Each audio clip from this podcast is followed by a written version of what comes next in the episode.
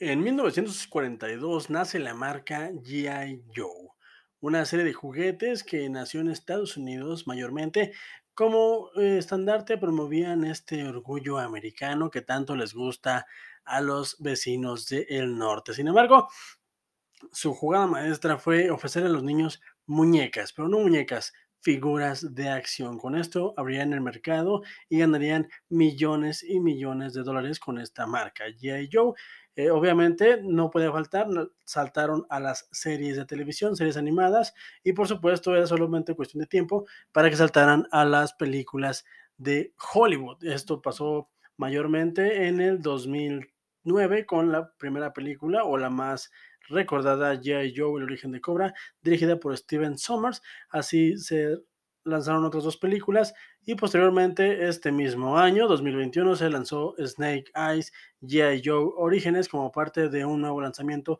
de películas de esta marca. Así que para eso estamos el día de hoy aquí, para platicarles si debes de ver o no Snake Eyes G.I. Joe Orígenes. Esto es Escuchando. Bienvenidos de nueva cuenta a esto, jóvenes, en el lugar donde hablamos de anime, manga, televisión, películas, videojuegos o cualquier tema que nos parezca relevante. Estamos a 20 de agosto del 2021. Se está yendo el mesecito.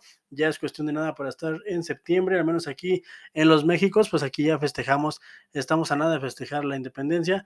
Eh, seguimos todavía con el problema de la pandemia, ya estamos a nada de que entren los niños, los huercos, los squinkles a clases y vamos a ver cómo nos va. De mi parte, de parte de Escuchando, les recomiendo simple y sencillamente síganse cuidando, que la pandemia no ha acabado. Esto va para largo, gente, y pues nada, es lamentable lo que está pasando. Sin embargo, no estamos aquí para eso, estamos aquí para hablar de Snake, Snake Eyes, G.I. Joe, Orígenes de este año, una película que debo decirlo y sin tantos tapujos, la verdad es que me gustó, me entretuvo y quiero más, sin embargo, es muy... eh, es muy difícil de saber si habrá secuela, puesto que como no ha terminado esto de la pandemia, las películas o los estudios que están animando a estrenar películas en el cine no están recibiendo las ganancias que tienen eh, en estimación, por lo cual, pues la verdad, eh, todo está muy incierto,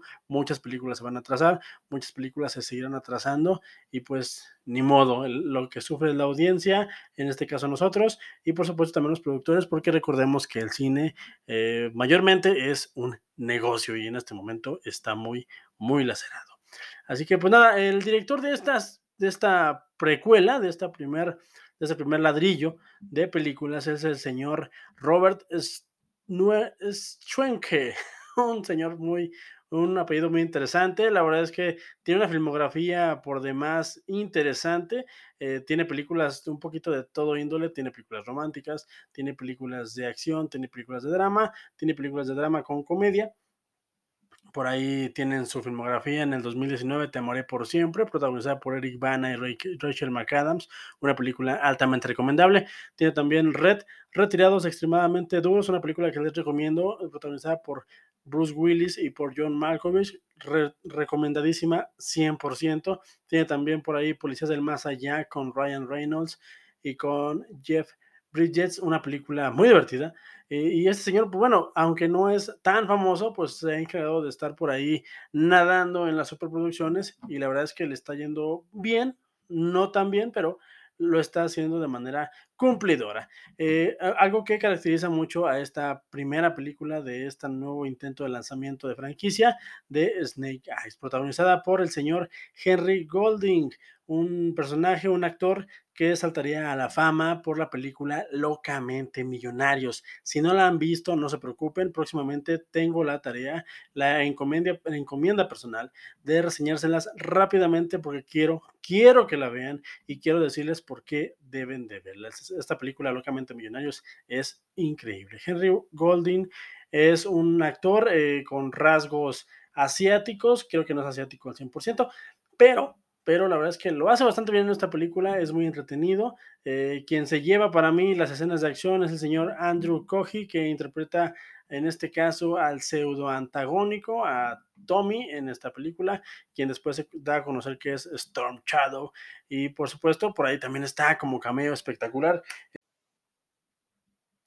el señorón Iko Uwais, espero que así se pronuncie, y si no, máximo respeto para él, es el señorón protagonista de La Redada Asesina 1 y 2, unas películas que no se deben de perder y que ahí abajo en los segmentos está por qué deben de verlas. Si no las han visto, láncense hacia ellas ahorita que hay mucho tiempo antes de que entren los huercos a la escuela. También está por ahí Samara Weaving como un cameo, un bonito cameo. Está Eri Ishida como la mejor abuela de todos los tiempos, una abuela que se defiende y que mata gente. Me gustó, me gustó mucho su personaje y como no quiero hacerles muy largo este segmento, simple y sencillamente les quiero decir, la película es muy entretenida, es simple y sencillamente el camino del héroe, es un personaje que busca venganza, la historia arranca con este personaje de Snake Eyes interpretado por Henry, eh, que está buscando al asesino de su padre, su padre fue asesinado mientras él era un niño, él vio quién era y ha dedicado toda su vida a encontrar este hombre.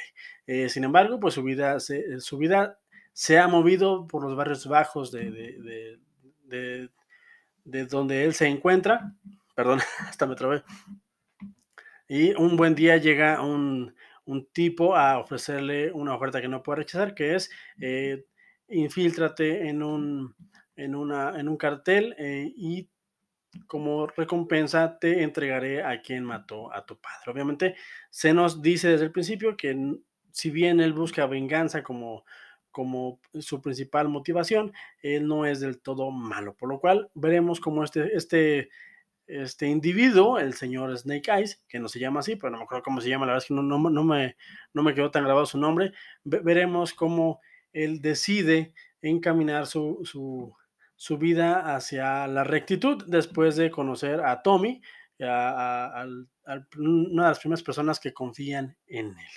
Eh, y la verdad es que la película, pues bueno, es predecible, ¿por qué? Porque sabemos lo que va a pasar, sabemos que esto es totalmente pensado para una franquicia, sabemos que el personaje protagónico no corre peligro, pero me parece muy, muy importante recalcar que pues, tiene un, ciertas secuencias bastante rescatables, tiene, tiene personalidad en la película y la verdad es que te deja con ganas de saber qué es lo que pasa después de los créditos finales. A mí me gustó muchísimo, me entretuvo, debo decirlo, pero eh, no me hago muchas ilusiones porque, como les acabo de comentar, eh, es muy incierto lo que pasa ahora con las producciones de películas que se están en el cine, porque dada la baja recaudación que hay en las mismas, pues es muy difícil que los productores le apuesten otra vez a un producto que ya, entre comillas, fracasó. La verdad es que la pandemia pues sigue haciendo estragos lo seguirá haciendo y no por nada. Grandes estudios como Marvel, como Disney, están retrasando sus películas hasta que vean que todo esto está un poco más tranquilo. Así que pues nada, gente, la película recomendadísima. No, no esperen una película eh, súper, súper complicada. Simple y sencillamente se deja ver y entretiene y te deja con ganas de más. Tiene ahí un par de secuencias bastante entretenidas, tiene ahí un par de secuencias bastante bobas, pero me parece que en rasgos generales la película es muy, muy divertida, que, me parece que es algo muy importante.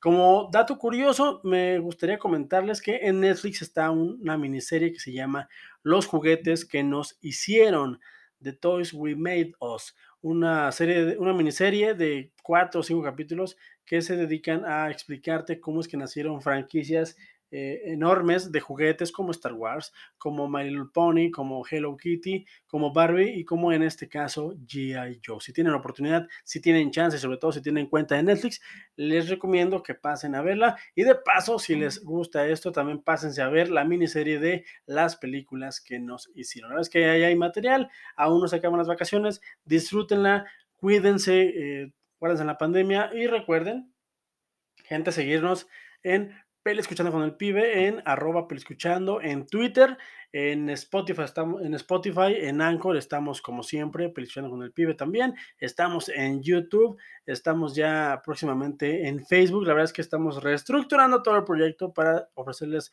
mejor contenido, contenido de calidad y para que llegue a más audiencia, porque queremos retro, retroalimentación de parte de ustedes. Así que pues nada, gente, hasta aquí lo dejamos. Es un segmento corto, no tan corto como los pasados, pero me parece que, que tenía que recomendarles esta película porque a mí, a mí en lo personal me gustó. Así que nos escuchamos el sábado con un viajes mentales, ya lo decidí, quiero rehacer otra vez esta, esta, este segmento y pues sin falta lo vamos a hacer. Así que gente, recuerden que no importa lo que yo les diga, lo que importa es que ustedes, gente, ustedes, sí, tú, tú y también tú, te formes tu propio, tu propio punto de vista. Hasta la próxima. Cuídense.